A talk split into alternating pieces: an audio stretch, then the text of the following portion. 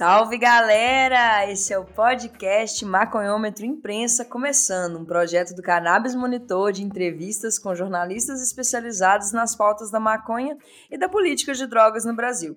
Eu sou Ingrid Rodrigues, jornalista, ativista, comunicadora social, criadora do projeto Comunicannabis.420 e terapeuta canábica na Associação Flor da Vida. Também sou conselheira no Instituto Terapeutas Canábicos e integrante da Marcha da Maconha de Belo Horizonte da Articulação Nacional de Marchas da Maconha. Nessa versão do Maconhômetro, conversamos com jornalistas brasileiros que estão nessa frente, né, de comunicar sobre o que acontece no universo da maconha no Brasil e trazer um pouco, né, desse mundo pelas lentes do jornalismo. Queremos, com esse projeto, contribuir para um mapeamento da produção jornalística sobre a planta na atualidade e buscar compreender essa realidade pela perspectiva dos próprios jornalistas.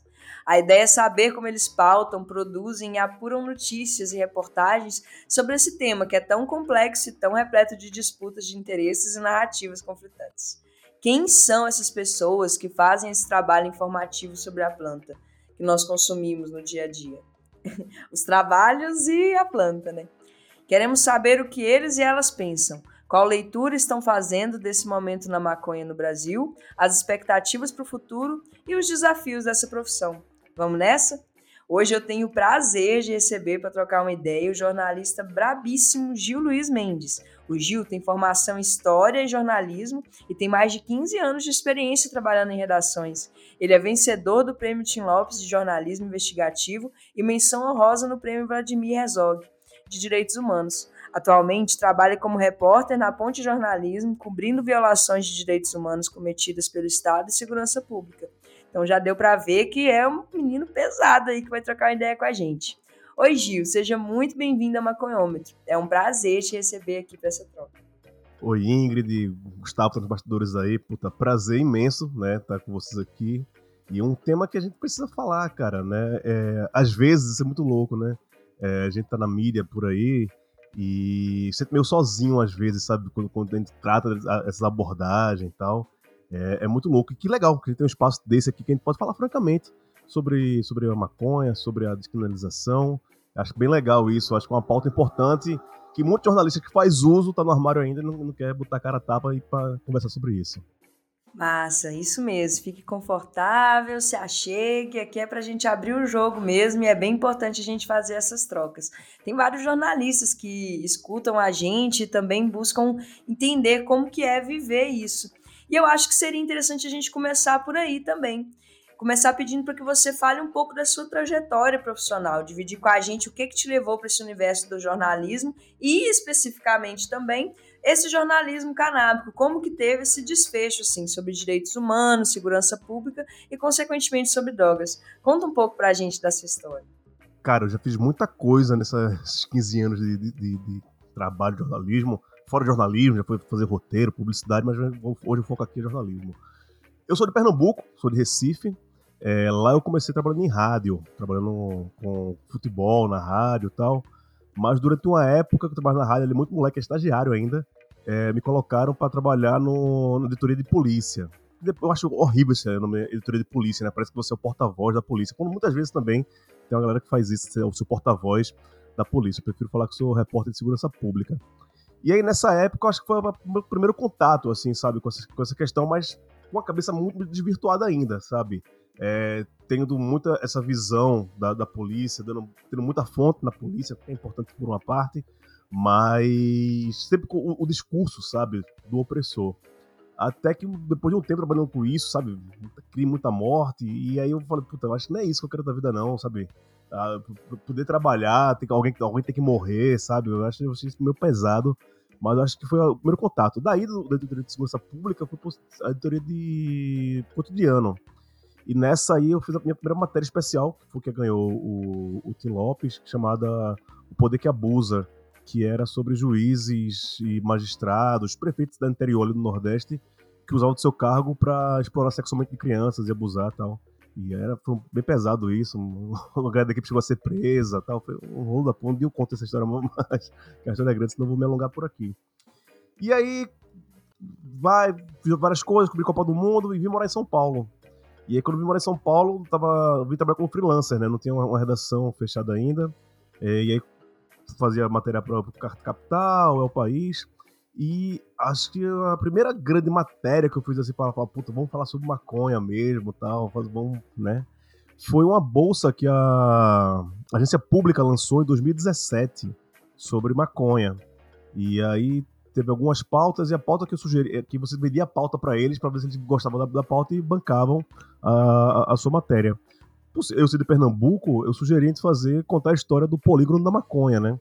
Ali no sertão pernambucano, no sertão da Bahia, sertão pernambucano, no, no Rio São Francisco, são três cidades que durante os anos 70, 80 e começo dos anos 90 forneceram praticamente 80% da maconha que era consumida no Brasil. Mas isso a, a, a duras custas, né? A história é grande também, né? Aquela região se produz maconha desde o século XIX, né? As embarcações de comércio, ele já tinha sempre o cultivo e consumo da, da, da, da cannabis, do cânhamo. É, só que aí durante muito tempo foi briga de família, né? Ponto de terra, e os caras vendiam maconha para o Rio de Janeiro, para o Comando Vermelho, em troca de armas para ficar se matando entre eles. Isso durou dos anos 80, 90 ali. E a gente conta mais ou menos essa história lá, nessa matéria da, da, da Pública, que foi republicada pelo País também e tal. Então, acho que essa foi minha primeira matéria. E aí, depois de um tempo, já chegando aqui mais próximo, comecei a colaborar com a Ponte. E sempre nessa questão também de falar sobre a descriminalização, é, o quanto tem uma matéria, acho que foi a minha primeira matéria grande assim na, na Ponte, eu nem era contratado, era freelancer deles ainda, é, que chamada Guerra às Drogas, Guerra aos Negros, que a gente fala como a lei de 2016, 2006, né, ela interfere no, na superpopulação encarcerada no Brasil, que são negros, pobres e, e periféricos. E aí a gente faz uma, uma linha do tempo, né, para explicar que quem é encarcerado hoje era o cara que era açoitado antigamente, quem açoita é quem manda prender hoje também, e como a, a lei de drogas é, usa isso para uma, uma, repressão aos negros, né? Que uma coisa é 50 gramas de maconha na minha mão, que sou um cara preto, e outra coisa, 50 gramas de maconha no cara branco na, em um, um bairro específico de, de, de, classe alta. Então a gente tenta buscar isso a gente, a gente consegue mostrar por dados, assim, estatisticamente, depois de 2006 até 2022, 2021, no caso da matéria do ano passado, como quase triplicou a população é, carcerária brasileira e 65% deles é, presos por conta de crime de drogas, né? O chamado crime de drogas. É curioso como que é, Quanto mais eu estudo sobre a, a origem do proibicionismo, mais lúcido fica que é e sempre foi preconceito, racismo e ignorância e nunca foi sobre de fato saúde e segurança pública. Era até utilizado isso, né, como uma desculpa, né, falar que trazia é, mais violência, mas mesmo constatando que não era isso, a coisa persistiu para que a gente chegasse no ponto que a gente tem hoje, né? Com tanto resquício ainda de violência. E isso me traz também, é, sobre o que você disse, como deve ter sido desafiador para você é, fazer essa matéria, sendo um jornalista negro, tratando de pessoas tão poderosas como juízes. E aí eu te pergunto, em se tratando de jornalismo canábico, qual que você considera que são os maiores desafios para fazer é, jornalismo sobre o tema da maconha e política de drogas em geral no Brasil hoje? Assim? Você vê a diferença do jornalismo convencional para esse jornalismo mais específico? Assim, lógico, lógico, tem, tem uma grande diferença, né? A, a gente sempre fala que jornalismo não tem essa de, de isenção, sabe? Você tem que narrar os fatos, você tem que tomar lado, sabe? Não pode ser, sabe? ser isento. E tem que chamar as coisas pelo nome, sabe?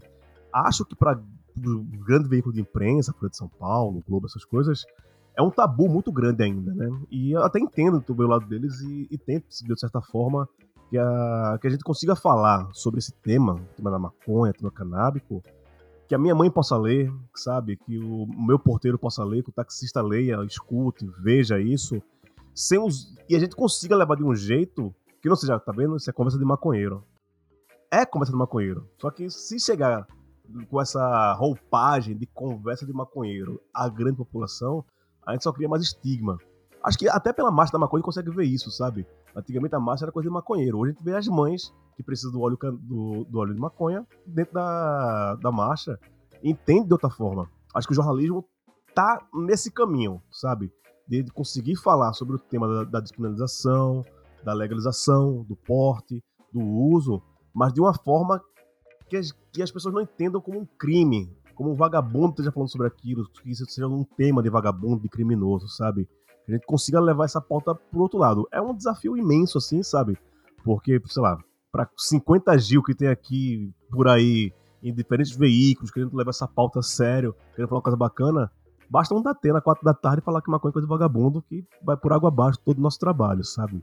E é muito. Não sei se a palavra é conflitante ou desafiadora, não consigo aqui colocar a palavra, mas bater de frente com esse jornalismo conservador que a gente tem no Brasil, em sua grande maioria, basta ver todos os editoriais de Estadão, de Folha, sabe? Que daqui que esses caras comprem a história de falar, não, vamos falar agora sobre descriminalização, vamos falar sobre é, o uso de maconha sem o, o, o preconceito como viés da, da, segurança pública, vamos falar como saúde, vamos falar como cultura, vamos falar como economia. Os caras não querem falar isso, sabe? Os donos não querem falar. Pode ter muitos jornalistas que gostariam de falar isso. Tá havendo uma abertura, né, sobre o tão chamado pluralismo, tem um monte de detalhes nessa palavra aí mas é, é, desafiador, sabe? Você conseguir levar essa pauta a uma forma que quem vai consumir essa notícia não enxergue isso como um, uma questão de, de violência e todo aquele estigma das pessoas que usam maconha tem na sociedade ainda hoje. E é bem paradoxal, né? Porque nós, é, essas eleições e todas as outras também mostram para a gente um pouco de como é, é paradoxal, no sentido que nós temos é, hoje em dia usuários da cannabis, seja ela para uso medicinal, seja para um uso adulto, uma grande quantidade de pessoas, mas nós não conseguimos eleger um candidato sequer. É uma coisa é, que é para é ser é, observada. E por quê? Um candidato que tenha essa pauta única.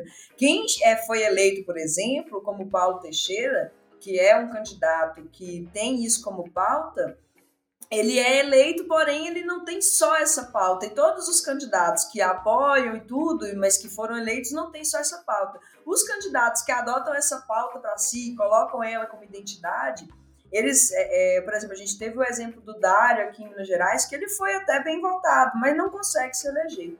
E eu acredito que é, isso se dá um pouco sobre essa narrativa que foi sendo construída todos esses anos e que agora está passando por um processo de transição é, para as pessoas, mas que ainda é como se fosse duas plantas diferentes, né? A planta que faz para o tratamento medicinal, que traz o CBD, como se só o CBD fosse terapêutico, e a, planta que é utilizada para fins recreativos, que é para vagabundo, que geralmente está intrinsecamente ligado ao racismo que contém dentro dessa visão estereotipada, né? Quem traz a cannabis medicinal para as pessoas de uma forma a abrir essa porta primeiro são pessoas de classe média branca, falando da, da, das crianças deles que têm epilepsia e mostrando. E é onde que as pessoas começam a ver aquilo diferente, isso vai se transformando, a coisa realmente funciona muito bem. E assim, a gente está nesse momento em que o uso da cannabis medicinal está sendo tratado, inclusive, nas grandes mídias, mas o uso adulto, que também é seguro e que também precisa entrar num debate, segura até certo ponto, né? A gente precisa debater e tratar disso, regulamentar e ver a realidade que existe, que são milhões de usuários no Brasil. Então, eu, eu vejo que é um desafio muito grande que nós temos enquanto jornalistas para poder justamente fazer isso que você disse. Trazer a, a, a coisa de uma forma palatável, de uma forma que a, as pessoas entendam, mas sem perder a característica de luta sobre isso. É de fato desafiador, porque não tem como, eu, pelo menos assim, isso eu acredito que seja uma opinião particular, invernizar tudo isso e colocar como se falasse, ah, não, vou só falar por enquanto da cannabis medicinal, a, a, o, o outro problema a gente fala depois, sabe? Como, por exemplo, é, foi uma escolha do Freixo, né? Ele, ele abriu mão de falar que a, da luta principal dele para poder se colocar como um candidato elegível. É, a minha próxima pergunta, ela não tem muito a ver com isso, então se você quiser comentar um pouco disso que eu falei, você fica à vontade, senão a gente pode passar para a nossa próxima pergunta. Queria comentar algumas coisas. Você falou dos representantes, né, falando sobre maconha. É, em Recife tem o, o, o, Ivan Moraes Filho, que também é um jornalista, é amigo meu também, ele é vereador pelo PSOL lá em, em Pernambuco, e ele foi candidato a deputado estadual agora, não entrou, mas pô, também não era uma bandeira única, sabe? É, ele estava falando várias, sobre várias bandeiras, mas a bandeira da, da, da maconha estava ali. A proposta dele até é interessante, usar um laboratório público que existe em Pernambuco para o laboratório público fornecer, é, fabricar é, remédio a partir do CBD e distribuir gratuitamente na população e tal. Tem essa, essa questão que, que ele já levou. É, o cara super gente boa, inclusive se ouvindo aqui, abraço Ivanzinho, é, essa questão, né, que a gente volta a, a comentar. Para chegar em mais pessoas, acho que tem isso. A gente não precisa invernizar, né, dourar a pílula, dizer que, olha, maconha agora é, é né, o, o novo elixir. E concordo contigo quando você fala que essa pauta veio da classe média branca. Porque viu que realmente a coisa funciona, né? Pais que, que têm filhos que têm problema é, de subneurônicos que usa CBD, que a vida do seu filho muda completamente, os caras vão abraçar isso de uma forma gigante, sabe? A gente teve um, um caso no Congresso, o Daniel Coelho, que também, eu falo muito de Pernambuco, tem muita referência de lá, que era um, um, deputado, nem se reelegeu agora, que a mulher dele tava com câncer e começou a fazer uso do CBD. E aí ele, que é um cara conservador, né? Ele era do PSDB, aderiu essa pauta da, da macumba medicinal junto com o Paulo Teixeira na, na, nas comissões. Um cara que até então, mas quando pega em você, é, as pessoas tendem a aderir mais. E a gente tenta mostrar isso nas matérias, saindo da maconha medicinal, para falar: a sua rua tem muito assalto porque a maconha é proibida. Sabe? O, e para falar para as pessoas da, até das classes mais humildes, sabe? Olha, o filho de fulana, da sua vizinha, ele tá preso por conta de uma guerra racista. Não, não, tem, acho que a maconha medicinal ajuda. Acho que a, a, a, porta de entrada para outras drogas mais pesadas é a maconha medicinal, pra gente falar sobre isso, sabe? É, tá vendo? A maconha é boa nisso daqui. Mas, sabe, são outras coisas também que ela tem. É benéfica também. E essa guerra contra ela só prejudica a gente mesmo, né? Então é isso, sabe? Acho que a gente pode falar sobre como a iniciativa negra fez agora a, a, a campanha para falar que todo mundo é vítima da guerra às drogas. E quando eu falo todo mundo, todo mundo mesmo, sabe? Todo mundo tá pagando de alguma forma o seu imposto, tá indo pra polícia invadir favela, para prender moleque de 15 anos com baseado no bolso, sabe? E isso não, é, qual o perigo que isso leva à sociedade? Então acho que o desafio do jornalismo é, levar esse, esses temas, essas pautas, mas que a gente não consiga ficar falando só com a, com a bolha, sabe? Com quem já quer a criminalização é importante sempre a conscientização da militância, acho sempre muito importante, mas a gente quer furar a bolha, sabe? Porque é, não vai ser de uma hora para outra que você vai chegar no Congresso, o pessoal vai achar legal, a gente tem que convencer eles. O trabalho de convencimento dura muito tempo, é árduo, não é fácil. E eu acho que o jornalismo tem um papel importantíssimo nisso, de chamar para o debate, sabe? Trazer temas que sejam, aos olhos de algumas pessoas, espinhosos, melhor não falar sobre isso, deixa isso para lá. Não, vamos falar vamos falar das drogas, vamos falar da por que é importante a, a, a legalização e de, de, de, um contexto de, eu acho que por trabalhar nesse campo de direitos humanos e segurança pública, acho que é, um, é uma vai ser a última coisa que eles vão querer falar sobre isso, sabe? Primeiro vai querer falar sobre a medicinal, depois vão levar para o lado capitalista, da economia, como ganhar dinheiro com maconha, sabe? E só lá por último vão falar sobre quem está preso quem, quem pegou 15 anos de cana por estar tá comercializando o que as pessoas estão usando, o que os ricos estão usando, não é? Até chegar nos pobres que estão presos, isso vai demorar um tempo ainda, sabe? Todo esse processo vai ser longo e essa questão da parar de tratar a, a questão das drogas, da maconha especificamente, como questão de polícia, vai demorar um tempo ainda. E a gente gosta tanto de copiar os Estados Unidos, né? Lá em Nova York, a regulamentação já contempla reparo social. Seria interessante se, quando a gente fosse pensar a regulamentação aqui, a gente considerasse isso também, visto que nós somos um país com uma desigualdade brutal, um país com uma grande maioria de negros e, e, e pardos, né? Um país de pretos, e que é tão racista, né? Se a gente começasse a olhar para isso de uma forma mais inteligente, não seria tão difícil de pensar. É, por exemplo, teve um parlamentar que agora me fugiu quem que foi, mas que ele disse: todo mundo na família tem alguém que é usuário de maconha e, e sabe que essa pessoa ela não é perigosa. Então deveria ser muito lógico para as pessoas chegarem à conclusão de que fazer um uso de um baseado é menos perigoso do que levar um tiro na cabeça, que é o que o cara fica sujeito quando ele faz um uso de um baseado em uma praça pública, por exemplo, qual que é o sentido que tem de um policial que se diz a serviço de uma segurança pública falar para o cara que talvez se ele não parar de fazer o uso de um baseado que está ali, não necessariamente fazendo um mal para ele muito grande, ele vai levar um tiro na cabeça. O que, é que faz mais mal? Você fumar um baseado, levar um tiro na cabeça. Não deveria ser um tipo de coisa difícil da gente concluir, né? Mas é como você mesmo disse, a gente tá aí constatando que o nosso país é mais conservador do que a gente imaginava, inclusive. Não, e essa questão de reparação não vai rolar, assim. Né? A gente espera, que é muito, mas se a gente pensar que a gente foi o último país a, a abolir a escravidão, que as pessoas brancas tomam os espaços das pessoas negras, e isso tudo bem, como se nada, mete o louco mesmo, sabe? Vai ser isso, sabe? Hoje, quem produz e quem comercializa droga na clandestinidade quando for, legalizado, vai perder esse espaço para pessoas brancas. Não vai ter reparação nenhuma. É um problema que a gente tem que é estrutural, que vai para muito além da regulamentação da maconha, né? O Exatamente, racismo, é. ele tá em tudo. A nossa sociedade é construída pelo homem branco, as regras são dos homens brancos. Eu agora que eu estou no processo de tentar entrar no mestrado e eu estou entrando por um processo específico para pessoas negras. A gente fala que a gente é, se é aquilomba, sabe? Justamente massa, porque massa. é um processo muito cansativo e completamente. É, é difícil você fazer é, um mestrado você tendo que sobreviver, você tendo que fazer a luta do seu dia a dia, porque ele requer um esforço muito grande e quem paga pesquisa não, não, não paga a pessoa como para ter uma vida digna, né? Dá uma ajuda, assim.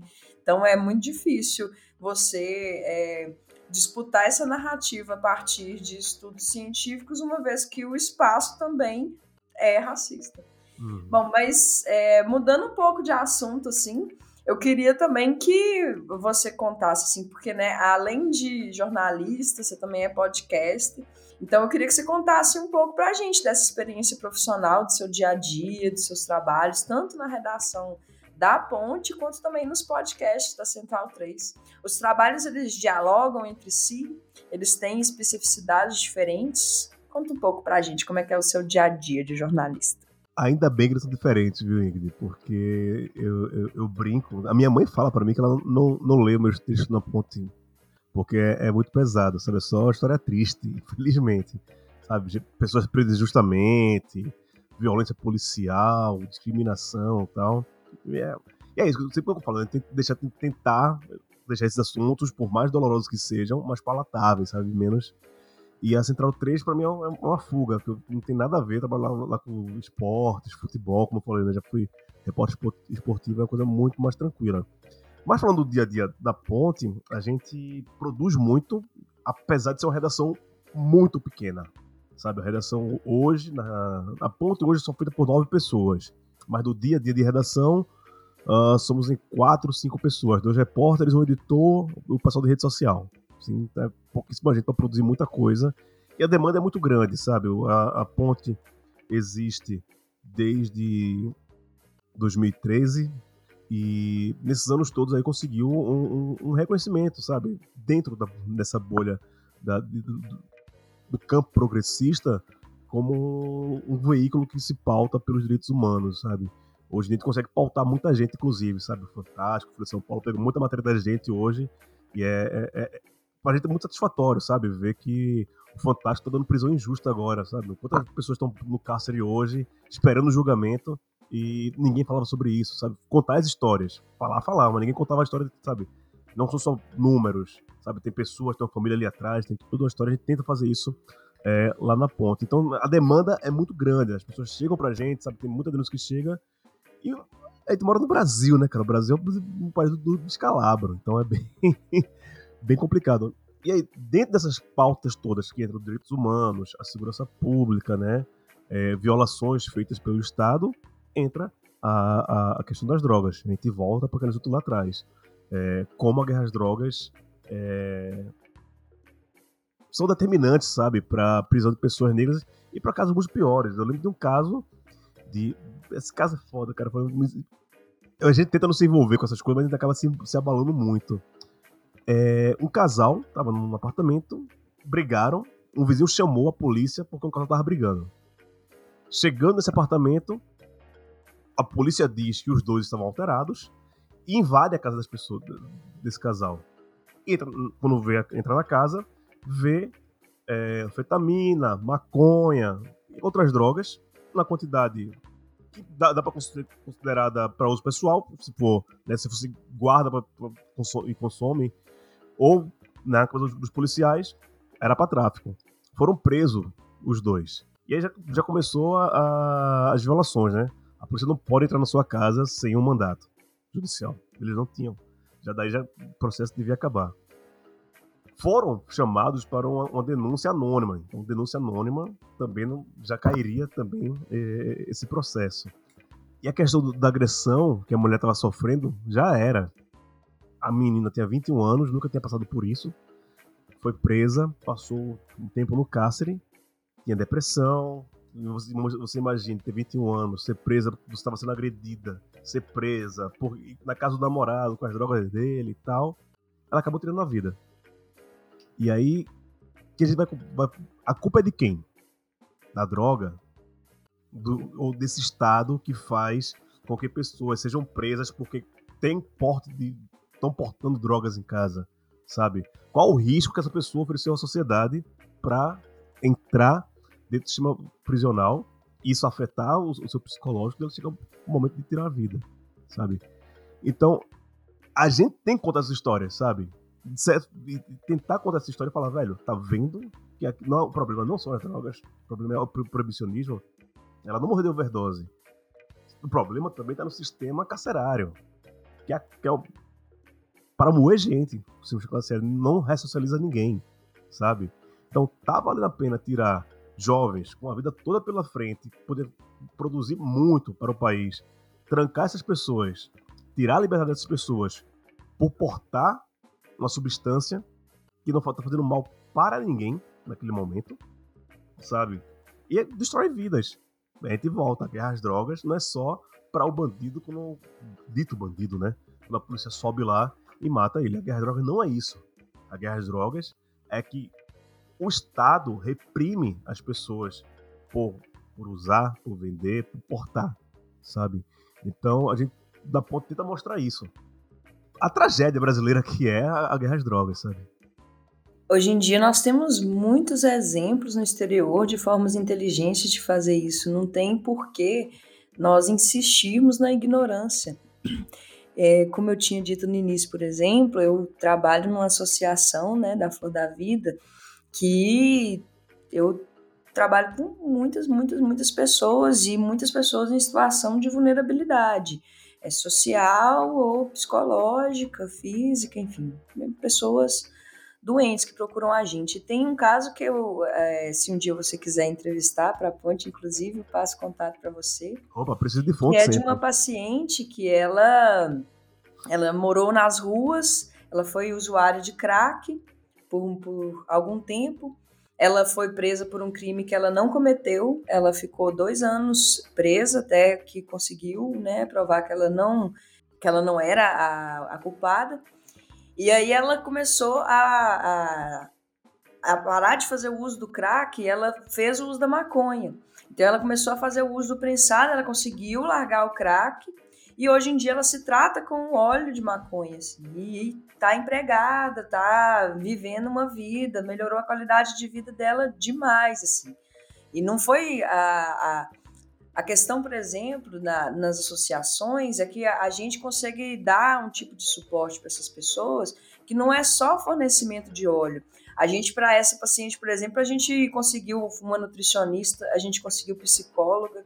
Então, é você ter uma noção de que, assim, a, a gente está fazendo um trabalho que o Estado devia fazer. O Estado devia olhar para pessoas em condição de dependência com esse carinho, com, é, com esse acolhimento, e não criminalizar a pessoa e estragar a vida dela, como você mesmo disse, muito mais, colocando ela num cárcere, que mais faz com que ela tenha mais contato com o crime, com que ela se sinta frustrada, indignada, triste e sem entender direito como ela pode ser um perigo para a sociedade, causando mal, basicamente, a si mesma. Então, é bem contraditório mesmo. E assim, a gente vê que é, a pauta do uso medicinal ela cresceu muito né, nos últimos anos e impulsionou o debate sobre novas políticas e abordagens com relação à maconha. No entanto, muitas vezes ela é usada como um instrumento de reforço de um estigma para o uso social, como a gente tinha dito anteriormente. Aí eu queria que a gente se aprofundasse um pouco mais para você me dizer como que você vê esse movimento de valorização de um uso e a manutenção da marginalização do outro. É, isso fala muito do que a gente está comentando agora há pouco, sabe? É, se for pensar é, quais são os espaços que dá para falar de maconha na mídia de boa, é isso. A, a, as duas vertentes sobre a maconha que se pode falar tranquilo é na cultura, sabe? Pessoas que cantam sobre maconha, vestem maconha, é, fazem discursos pela maconha principalmente hoje em dia, com, com essa molecada do trap aí e tal, a gente tá falando, falando abertamente disso, sabe? Uma coisa que foi plantada lá atrás, tal. Eu acho isso bem bacana, porque essa molecada tá hoje com 17, 18 anos chegando aí, é, recebendo uma informação sobre maconha de forma festiva, mas a gente precisa chegar nessa galera também, né? Pra né, entender da, a importância disso, não só pela questão recreativa, que é massa, todo mundo gosta, né? Mas né, não é só isso. E como eu falei também, as talvez para outro público, público mais, mais adulto, é a questão da, da, maconha como, como remédio, né? Da questão medicinal. Acredito que isso. É, eu tiro, assim, meu pai hoje consegue falar sobre isso, sabe? Tem uma pessoa próxima dele que faz uso da, da maconha medicinal. Meu pai é evangélico, você fala assim, há cinco anos atrás, pô, ele fala, pô, então, né? Tem aqui um, um remedinho que, você, que é feito de maconha e que só ele resolve. Meu pai fala que era mentira, que não sei o que, mas quando, isso que eu repito, quando vê que tá perto de você, que é a coisa mais palatável. E ainda tem, tem, tem muito disso também, sabe? É, eu vou dar depoimento pessoal, pessoal aqui, né? Da, da testemunho. é, lá em casa sempre foi essa questão, sabe? De. Aquela falsa hipocrisia. Meus pais fingem que eu não fumo e eu, eu fingo que eles não sabem. A gente fica nessa até ser adulto. Só que é isso, sabe? Aí comecei a escrever muito sobre maconha, sobre fazer várias matérias sobre maconha. Meu pai começou a compartilhar, comecei a usar a camisa de maconha e falou, velho. A gente nunca teve esse papo até hoje, sabe? Eu acho que ele até vai me escutar hoje e falar, pai, então hoje, pai, fumo maconha, viu? Tô falando abertamente pro senhor agora. Mas sempre, sempre teve isso, sabe? Pra ele, tá sendo uma coisa mais palatável. Ele fala, porra, meu filho é um cara tranquilo, faz as coisas dele, com maconha, sabe? A gente levar é, dessa forma que, velho, é, seu médico é maconheiro, seu porteiro é maconheiro, é, seu chefe é maconheiro, o, o trocador do, do, ônibus é maconheiro. Se todo mundo começa a perceber isso, eu acho que a comunicação é importantíssima nisso, sabe? Os tabus podem cair, mas a gente volta à realidade, isso é um mundo encantado, né?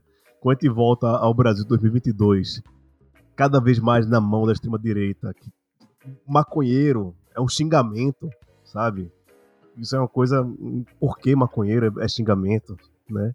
É impensável isso. Por mais que a gente tente deixar esse assunto mais, como você falou, palatável, mais acessível às pessoas, que pessoas tomem, do outro lado, tem uma galera que está fazendo o mesmo bicho que o Reagan fez nos anos 70 nos Estados Unidos. que todo o problema que existe no mundo é das drogas já que a pauta hoje, tá, no dia que a gente tá gravando isso, foi o satanismo, né? A maconha é a questão de Satanás, né? Tem a questão moral. Que é isso. Por mais que gente mostre, né, vamos pensar nisso no Brasil que a gente vive hoje. Por mais que a ciência comprove, passou isso na pandemia agora, a ciência comprova algumas coisas, né? A razão está mostrando com estudos que a maconha tem vários benefícios e não tem motivo nenhum para a, a proibição. O único discurso do outro lado é pecado, questão moral. A droga vai acabar com a sua vida. Pessoas menos dignas que fazem isso, sabe? Então, no Brasil 2022, por mais que a gente tente explicar e mostrar é, por Lé Mascré que dos benefícios, existe uma pauta moral. O grande problema, o problema é esse, que é a questão da moralidade, sabe, do cidadão de bem, que a, a, maconha é um estigma, sabe? As pessoas vão ficar maculadas porque se usarem maconha, loló, qualquer outro tipo de droga, sabe? Mas a maconha aqui é a pauta do, do, do programa. Menos o álcool, né? O é álcool, isso. que é a mais perigosa de todas, pode. Galera enche a cara pra falar mal do maconheiro, não faz sentido. O álcool é bíblico, né? Tá lá o vinho, tá falando sobre vinho, então acho que Jesus gosta mais do, do, dos cachaceiros do, que dos maconheiros. Isso na cabeça da, dessa galera que leva a questão da, da, da, pauta moral. E é isso, tipo, eu penso, né? Se pegar a minha formação de história, que eu não uso, eu sou um professor de história não praticante.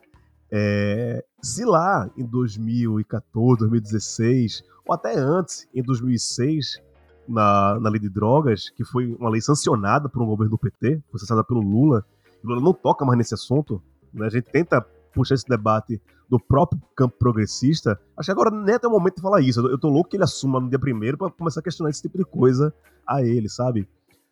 Mas se hoje a gente vivesse num país sem essas pessoas retrógradas, reacionárias da extrema-direita terem saído do esgoto, como saíram a partir de 2016, talvez hoje o papo da gente aqui fosse diferente, sabe? As pessoas estivessem tratando disso é, de outra forma. Acho que a gente deu alguns passos atrás, mesmo que os passos à frente que a gente tenha dado tenham sido passos de tartaruga, uns passos muito curtos. E esse passo muito curto que a gente deu lá no passado, a gente retrocedeu agora mais 20 anos, sabe? A gente já tem agora mais uma geração para se dedicar. Né? Acho que a gente está aqui nessa geração né, dos 30, 40 ali, crescidos nos 90, que viu essa pujança econômica, viu essas coisas começarem a, mesmo sendo tabu no, no, no Brasil, ser uma coisa com o Planet Ramp falando isso no, nas músicas, sabe, vendo filmes. Enquanto o mundo né, evoluiu nesse debate, a gente chegou no momento da, da história que a gente voltou 20 anos. Então tem uma geração reacionária aí sabe? Do mesmo tempo tem uma parte de uma molecada mais cabeça aberta, tem uma molecada que já veio reacionária, sabe? Daqui que a gente volte a esse debate no futuro, a gente perdeu o bonde da história muito, sabe? Tá to, vai estar tá todo mundo lá fora, assim como foi a escravidão no Brasil, sabe? Enquanto o mundo todo já tinha parado com essa prática, eu, aí eu faço esse paralelo sempre, né? Com a questão do historiador, do jornalista. O Brasil vai ser o último país a, a legalizar as drogas. A acabar com o proibicionismo por mais que eles, a gente tenha todo esse de, de terra, o clima favorável, mais que a economia, né? Mas pela questão moral, e cada esse retrocesso que a gente teve recentemente, cara, voltamos à mesma coisa da época da, da abolição. A gente vai ser o último a conseguir se equiparar ao resto do mundo. É uma disputa de forças, né? A gente tem que estar tá aí tentando não fazer com que isso seja tão demorado assim. É, Hoje em dia, o Brasil é um país com a maconha medicinal legalizada, regulamentada. É possível se comprar na farmácia, é possível se importar. Existem associações que fornecem o óleo que tem autorização judicial. É possível você tirar um habeas corpus para você plantar. Mas, é, exceto por algumas associações que fazem um trabalho mais social como a Flor da Vida, todas essas medidas que eu falei, elas são exclusividade para quem tem dinheiro, né? Então é como se fosse a, a, a regulamentação branca. E mesmo essa, é, dado, como você mesmo disse, o contexto do governo federal não aceita nem isso.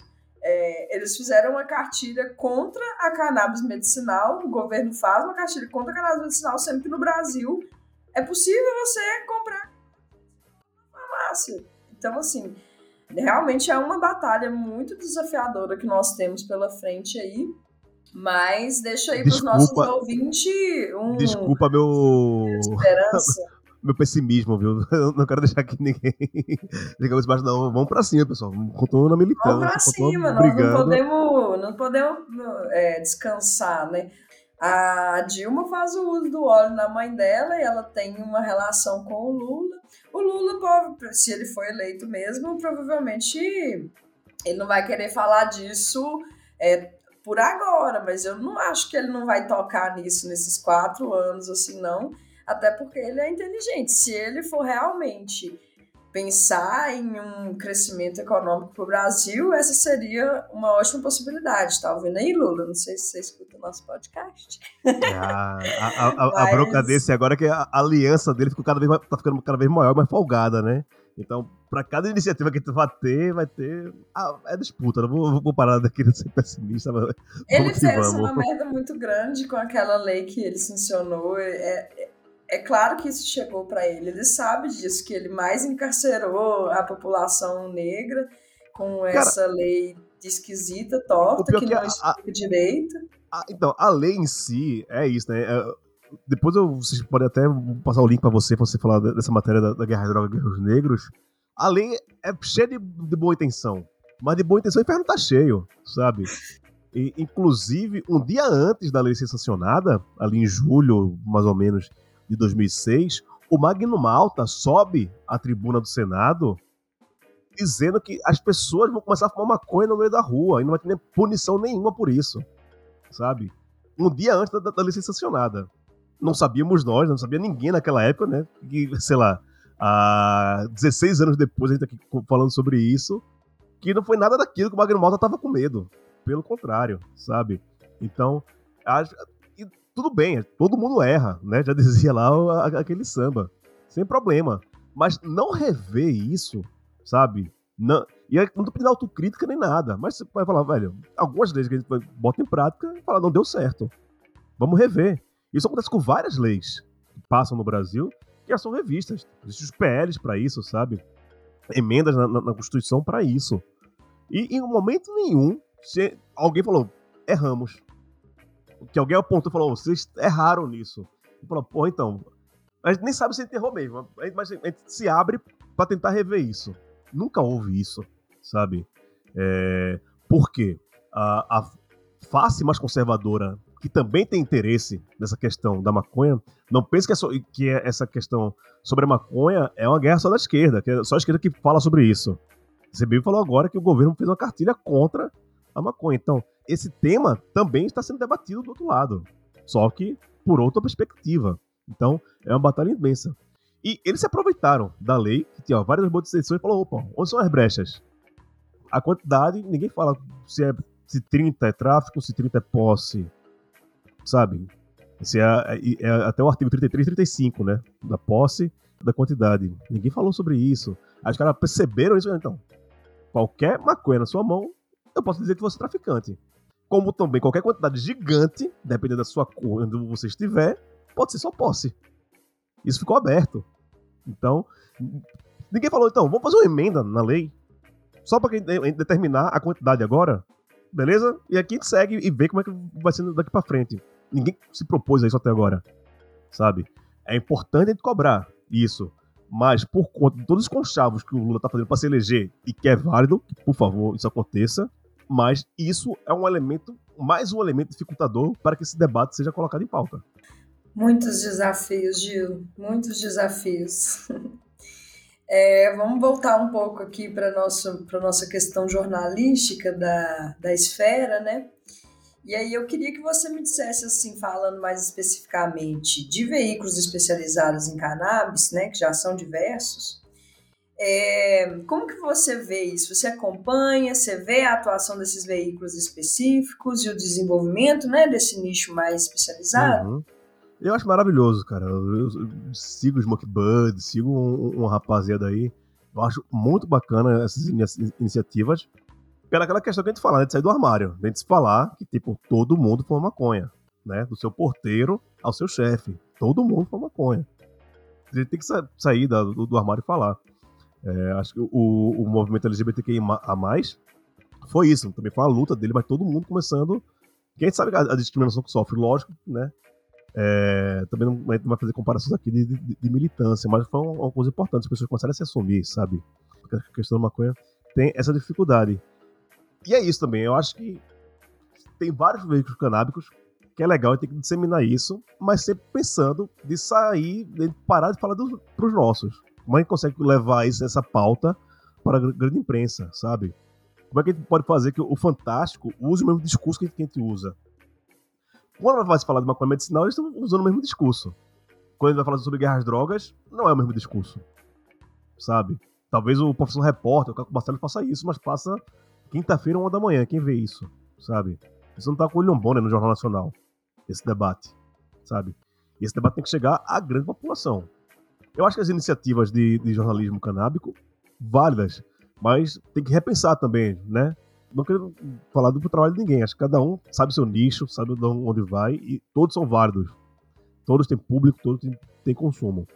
Mas esse papo que está hoje na, no, nos veículos canábicos, infelizmente, eu digo muito felizmente mesmo, não estão na grande mídia, sabe? Se a gente for falar sobre THC, plantação hidropônica, com o nosso porteiro, ele não vai saber. Ele tem, seria muito legal se, essa informação chegasse a ele. E não chega. Por que não chega, a gente sabe. Vários motivos não chegam. Mas que bom, né? Se a gente tá conseguindo falar isso entre a gente, é muito legal, sabe? Acho que há 10, 15 anos atrás era muito mais difícil ter tanto espaço, tanta página, tanto perfil para você seguir, para você saber sabe? Hoje você tem a comunicação, os vídeos, TikTok, YouTube. Tem muita gente falando sobre isso, né? Quando, isso eu falo que por isso que a molecada hoje é muito mais tranquila. Eu sou um cara de quase 40 anos. Quando eu tenho meus 20 anos é muito mais difícil a gente conversar sobre isso, sabe? Tem um lugar e fala, puta, então, queria saber sobre isso, tô tendo. Então acho bem importante ter essa questão do vejo canábicos e faço votos e brigo por isso, luto por isso, tô aqui para isso, para que a gente consiga expandir esse assunto para mais setores da sociedade. E a sociedade trata isso como um, um grande tabu, é como ela foi é, estruturada para tratar, né? E como a gente comentou, é a nossa missão. E é interessante a gente ver, por exemplo, como que a Anitta, quando ela fala sobre isso na campanha do Lula, assim, o boom que isso toma, né? Por um lado, entre os nichos específicos, pô, a Anitta tá apoiando. Por outro lado, nossa, a Anitta tá falando para descriminalizar as drogas. Então, assim, é realmente complicado, né? De sair, de sair dessa bolha mais específica e chegar a, a grande massa, assim. Mas a gente vai tentando, né? E falando um pouco sobre isso, né, sobre o que, que são os interesses da grande massa, eu queria que você trouxesse para a gente também um pouco de quais que são os assuntos que mais engajam né, na ponte e também na Central 3, assim que você percebe que as pessoas têm mais interesse. Cara, o Brasil, a, a Central 3, nosso podcast principal hoje, os dois, são o Medo Delírio em Brasília, que a gente produz lá na Central 3, e o Xadrez Verbal. Então o pessoal está preocupado com, a sociedade, então, entende, tem bem isso. E, cara, na ponte, questão de, de, discriminação, sabe? E, assim, as histórias legais que a gente consegue contar, sabe? Também não é só tragédia que a gente conta. Mas quando a gente consegue, através também da nossa matéria, que é isso, né? Além do jornalismo, a gente tem que ter lado. E só faz sentido a gente fazer jornalismo se a gente consegue mudar a nossa realidade, sabe? Se não for para isso, a gente não, não tem nem sentido a, a nossa profissão. E na ponte, cara, a gente consegue viver isso, felizmente, com uma certa frequência.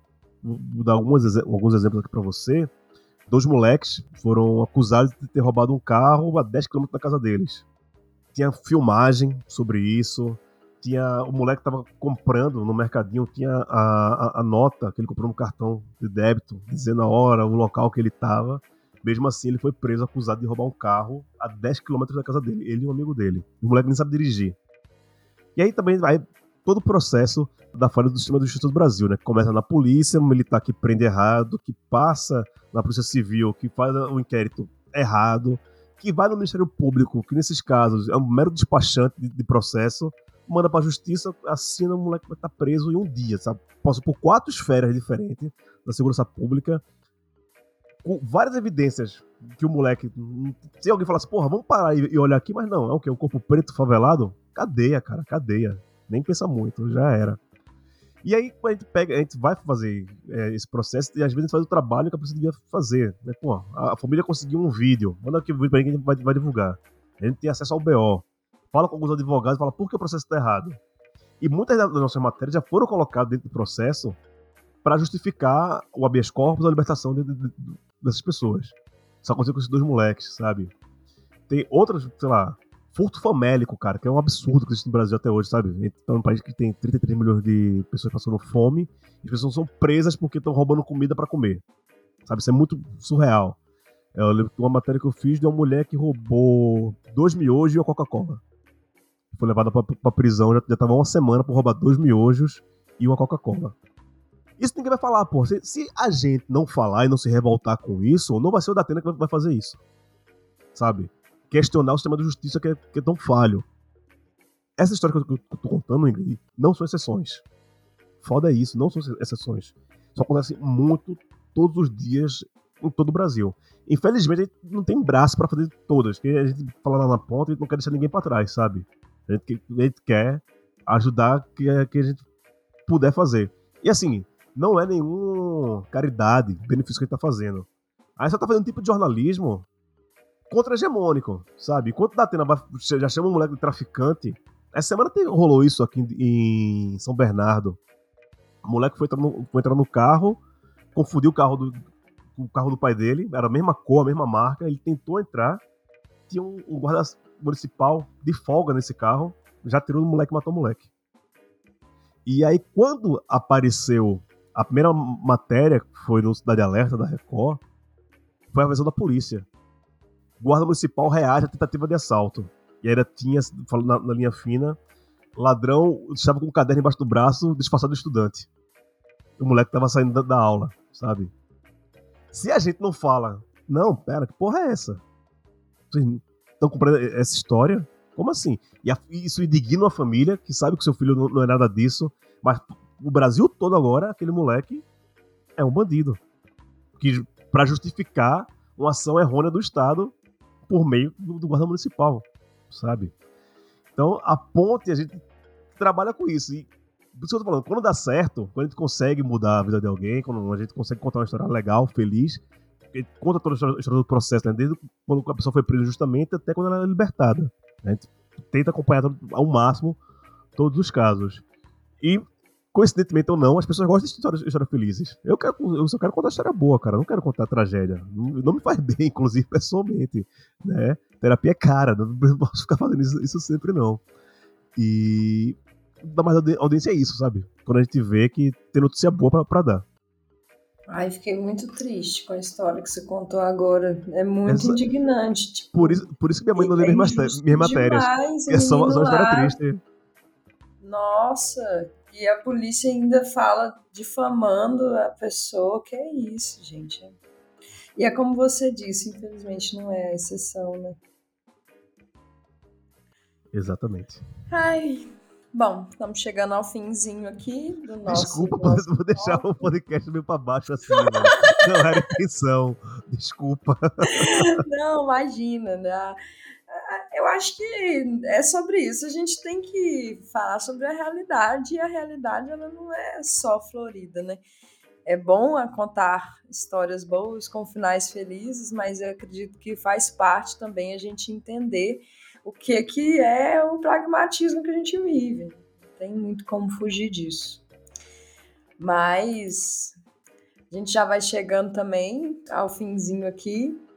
E eu queria poder te perguntar um pouco também é, sobre como que vocês lá na ponte e também na central lidam com fake news, né? Bom, sempre foi muito complicado, mas com essas notícias falsas que agora está cada vez mais acontecendo e pessoal criando muito disso, principalmente nessa época de política, né? Eu queria que você falasse um pouco sobre como que é o desafio para o jornalismo para lidar com essa constante circulação de notícias falsas. Assim. Tem duas questões aí, Ingrid, bem interessantes sobre isso. A primeira é que eu nunca imaginei, né, quando eu era estudante de jornalismo, que, sei lá, uma década e meia depois de formado, a gente ia estar discutindo desinformação oficializada, sabe? Mentiras que são contadas diversas vezes e das mais escabrosas. Porque é isso, se alguém me falasse, sei lá, quando eu tenho meus 20 e poucos anos, falasse, então, a campanha de 2018 vai ser decidida porque as pessoas vão acreditar que o PT tá dando uma madeira de piroca nas escolas. Fala, não, é absurdo, velho. Ninguém vai acreditar nisso. É impossível. E aconteceu. sabe? E isso aconteceu. Talvez no futuro, quando vai contar essa história, ninguém também, também acredita. Fala, que porra que rolou isso, sabe? E é, é bem louco.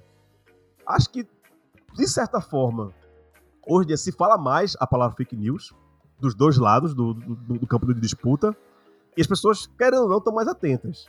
Porém, é isso, né? Tem gente que confia na Jovem Pan. E aí que vem a segunda questão. Como eu te falei eh, anteriormente, o que a Record fez foi a fake news. Chamar um moleque de assaltante. Porque comprovação da polícia. A Jovem Pan está todos os dias entrando na casa de milhares de pessoas, no carro de milhares de taxistas, com fake news. E é oficial. E aquilo se vende como jornalismo. Então, essa fake news que vem do Zap, que é essas aberrações, sabe? É um tipo de comunicação para um tipo de público também, que é totalmente absurdo. Mas para mim, como jornalista, é muito mais absurdo que Datenas mintam na televisão, ele fazer fake news várias vezes, travestido de jornalismo, porque a Record, né, por meio da, da questão evangélica e também do sensacionalismo, vende muitas vezes, é uma fake news. E uma fake news que é não é produzida pelo governo, é produzida pelo governo, inclusive. Porque quando a polícia passa uma versão mentirosa, né, que ali só tinha bandido, que todo mundo que morreu era traficante, que a primeira coisa que perguntam, tinha antecedentes? Foda-se se tinha antecedentes, sabe? Então, é, isso é que a gente realmente não acredita na ressocialização. Porque a pessoa sempre vai estar estigmatizada como por passagem.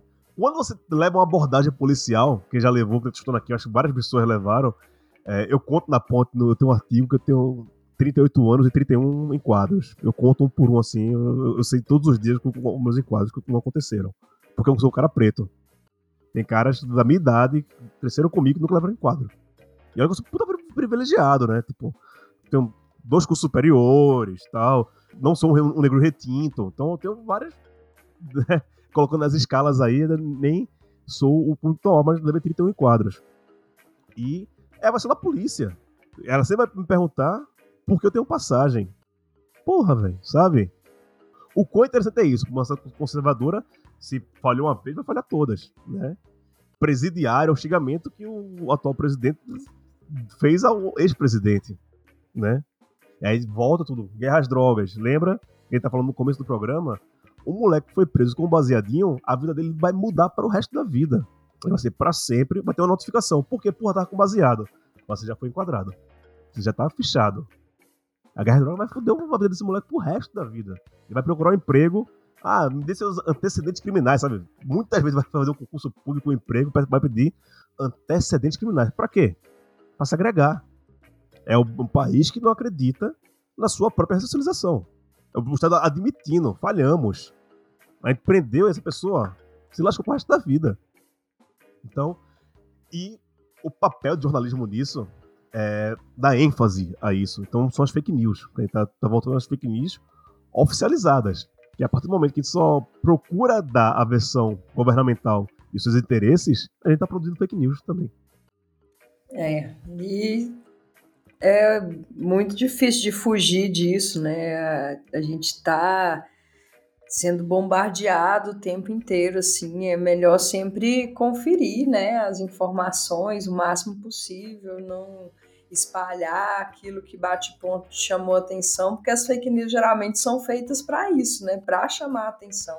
E a Jovem Pan, ela é basicamente isso, ela é um clickbait em forma de televisão, assim, ela tá ali justamente para fortalecer o governo, foi, conseguiu a concessão provavelmente em condições, assim, né, não vou ficar confabulando aqui, mas o produto que eles entregam com o alinhamento que o governo tem e a época que eles conseguiram, não tem muito como a gente pensar diferente. Né? Uhum. Mas chegando aqui, né, na nossa última pergunta, eu queria que você me falasse um pouco sobre as suas referências, as referências assim na área é, do jornalismo, especificamente sobre maconha e política de drogas, mas trazer também um pouco da sua, é, das suas referências de forma geral, assim, do jornalismo especializado em direitos humanos, maconha e política de drogas. Conta pra gente um pouco dessas referências assim que você tem? Cara, eu gosto muito do Matemax, cara. A gente não, não se conheceu pessoalmente, teve esse encontro aí da iniciativa no Rio, que tava todo mundo junto e tal, mas infelizmente não, não se conheceu. Essa bolsa que eu tinha falado da agência pública, que, que, que eu fiz a matéria sobre o polígono da, da maconha, o Matias ganhou também, mas ele foi fazer sobre o prensado do Paraguai. A gente até brincou, né? Que eu falei do soltinho, ele falei do, do, prensado. As duas matérias eram sobre maconha, mas sobre tipos de maconha diferente e de, de, de, onde elas, de onde elas vinham. Pra mim, é uma puta referência nesse assunto do é, jornalismo canábico. Cara, no geral, assim, eu acho que o Caco Barcelos é um cara que eu, eu admiro bastante. Né? Mesmo estando na Globo, ele consegue fazer um jornalismo muito sério. Eu sou bastante fã desse projeto do, do Repórter, que são, como eu falei, matérias que deviam passar oito e meia da noite antes da, da, da, novela, não a uma da manhã, que traz uma, uma perspectiva mais séria. O próprio Fausto Salvador, né, porque meu chefe hoje em dia não, tô pagando pau pra ele não, mas eu falo isso pra ele há muito tempo, que eu acompanhava ele desde a época que ele tinha blog na internet e tal. Então, acho ele uma grande referência. O, tem, tem, tem, muita gente, eu não tô com medo de falar que o pessoal esquece de ser de alguém, depois ser cobrado aí, tá, ah, você não falou de mim, né, safado, tal. é, jornalista é, é, é, um bicho envaidecido, então vamos não encher o ego dessa galera não. não. Todo mundo aqui é proletariado, todo mundo é chão de fábrica, e vamos nessa. Mas é isso, é isso, acho que tá acabando já? Pô, passou rápido. Foi muito bom o nosso papo mesmo. Adorei, aprendi muito com você e assim, tô me sentindo muito honrada de estar conversando com você e a experiência que você traz pra gente, as nossas trocas, muito massa mesmo. E eu queria que você, para finalizar, trouxesse pra gente assim, compartilhasse com a galera que tem interesse de seguir esse caminho do jornalismo especializado em direitos humanos, em maconha, psicodélicos, política de drogas. Quais dicas que você daria assim para os focos que estão começando e que querem poder seguir esse caminho também. Cara, a gente sabe que, né, emprego hoje não tá fácil, eu tenho vários amigos que trabalham em coisas que não gostam, então eu sou um cara que eu, eu sou muito privilegiado por isso também, sabe? Trabalho uma parada que eu gosto e que eu acredito, né? Talvez se eu, sei lá, trabalhasse uma parada que, não, que eu não acredito, não, não seria. É, é meu tópico, mas quem puder, cara, sabe? É, é, muito satisfatório você trabalhar com naquilo que você acredita e você defender aquilo que você realmente acredita, sabe? Seja no campo que for, é, mas você faz aquilo porque você acredita, não só por um salário que vai cair no, no, final do mês, que é importante também, somos trabalhadores, todo mundo quer ter conforto, todo mundo quer viver bem, é importante. Sendo jornalista você não consegue muito não, mas corre para atrás. É, mas você fazer o que você acredita, cara, é, é, é tente isso, sabe? Nem todo mundo vai conseguir, sendo bem realista para todo mundo, mas quando você consegue, a coisa é muito realizadora, sabe? Então, se você tem essa vontade de trabalhar com direitos humanos, por um mundo mais justo, por um mundo mais igualitário, querendo combater a discrepância né, que a gente tem no Brasil, a desigualdade, cara, estude muito, leia muito, escute muito também, sabe? Acho que é, que é, que é muito importante uma coisa que a gente tem que aprender é escutar nossos mais velhos, por mais errados que eles estejam, mas aí você entender o erro deles, sabe? Eu acho que é, eu escutei muito os jornalistas mais velhos na, na, minha caminhada, totalmente errados, assim, sabe? Com um discurso totalmente bandido bom e bandido morto. Mas aquele discurso ali me fez, me fez ser o cara que eu sou hoje e falar, velho, eles estão todos errados, sabe? Mas foi importante escutar eles na, naquela época. Então acho que é isso. Pra quem tá começando agora, escuta quem é, é mais velho também. Mesmo se ele, você considera que ele esteja errado, mas escuta. Uma hora isso vai fazer sentido em algum momento. Absorve. Que é isso, né? Eu acho que o jornalismo é um pouquinho de esponja. Eu digo que a gente é especialista em nada, né? A gente é especialista, gente sabe de tudo. Mesa de banho tem conversa pra qualquer coisa. Da, da bomba atômica aos tercos, a gente vai ter alguma opinião para dar. Mas é, é, a, quando você consegue se aprofundar, é só naquilo que você curte mesmo, sabe, cara? Você vai ter que gostar muito daquele negócio pra você se aprofundar. Porque as coisas acabam lhe tomando tal. E é o conselho que eu dou esse, velho. Vá, siga se você acredita e você conseguir trabalhar com você acredita é, é muito bom. É a experiência própria. Como seria bom se a gente conseguisse promover que todas as pessoas tivessem essa oportunidade de poder investir na própria potencialidade, né, de trabalhar com aquilo que se sente feliz fazendo e poder ser produtivo para a sociedade de uma forma que não seja maçante, desgastante, exploradora, né? Muito difícil, mas é igual você falou, a gente precisa tentar. E a gente vai chegando aqui no finalzinho. Vou te pedir assim para fazer umas considerações finais, despedir aí da galera. Agradeço muito, muito, muito nossa conversa. Foi muito bom mesmo. Vamos trocar figurinha aí depois. E deixo aí tudo no seu nome, Gil. Ah, valeu o convite aí. Beleza. Gustavo, você, pô, puta satisfação. Foi uma coisa muito rápida, né? Avisaram já tarde, a gente já tá gravando aqui no mesmo dia. Que bom, que bom que foi. Eu gosto assim, não tem muita enrolação, não. Vamos fazer, vamos fazer mesmo. Adorei o convite. Me chame mais vezes, né? A, a, acho que é um, uma pauta importante. O trabalho que vocês estão fazendo é muito importante, sabe? Vamos falar sobre isso, véio. mas quanto mais falar, mais palatável vai ficar, sabe? É, quanto mais isso estiver no ar, né? As pessoas vão, em algum momento, vai concordar, não vai concordar, mas vai ouvir tanto que vai sendo uma coisa mais cotidiana. Então acho que isso é bem importante. Quem quiser, segue a Ponte Jornalismo lá no Twitter, Instagram, Ponte Jornalismo, tudo junto. Eu sou Gil Luiz Mendes, o Luiz é com Z, o Mendes é com S, também tudo junto, Instagram também, Twitter, troca uma ideia lá, vamos falar sobre isso, falar sobre futebol também que eu gosto, apesar do meu Twitter na quarta divisão, mas pô, isso é outro assunto para outros podcasts. E é isso, galera, valeu, tamo junto e sigamos, sigamos fortes e acreditando aí na luta. Valeu, esse foi o Gil. E é isso aí, galera. Esse foi o nosso Maconhômetro Imprensa. Conversando aqui com o nosso querido Gil Luiz Mendes, que é jornalista na Ponte Jornalismo e podcaster na Central. Agradecer você que está aí nos ouvindo, que ficou aqui até agora. E espero que tenham curtido a conversa, assim como eu. Gostei demais mesmo. A gente foi uma das que eu mais gostei, assim, gostei muito de todas, mas adorei nossa conversa, Gil. E se você gosta do nosso conteúdo e puder dar aquela moral para o nosso projeto, fortalecer o Cannabis Monitor na nossa campanha de financiamento coletivo, o endereço é apoia.se barra Cannabis Monitor. Esse é um programa independente, sem patrocínios e que existe devido ao fechamento máximo de vários colaboradores uma força pingando, uma graninha nos ajuda a manter esse trabalho de pé. É bem importante, né, galera? Um beijo grande para todo mundo e até a próxima entrevista. Valeu, fui!